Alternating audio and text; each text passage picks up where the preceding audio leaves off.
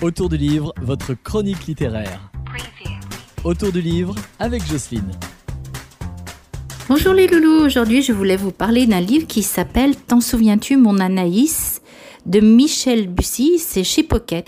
C'est une compile de nouvelles de Michel Bussy. La première s'appelle T'en souviens-tu mon Anaïs et il y en a plusieurs autres.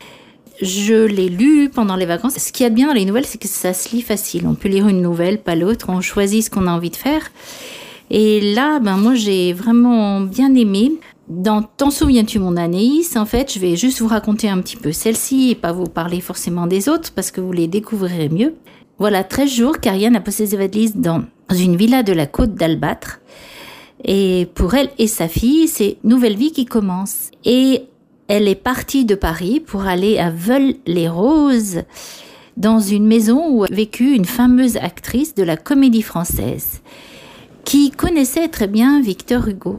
Et elle se sent observée dans sa propre maison.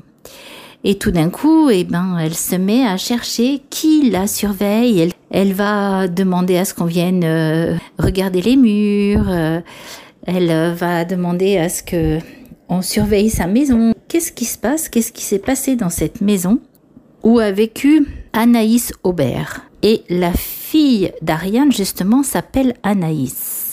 Alors, quel est le lien qui existe entre Anaïs Aubert et Ariane et la petite Anaïs? Eh ben, je vous laisse lire T'en souviens-tu mon Anaïs? et autres nouvelles de Michel Bussy chez Pocket.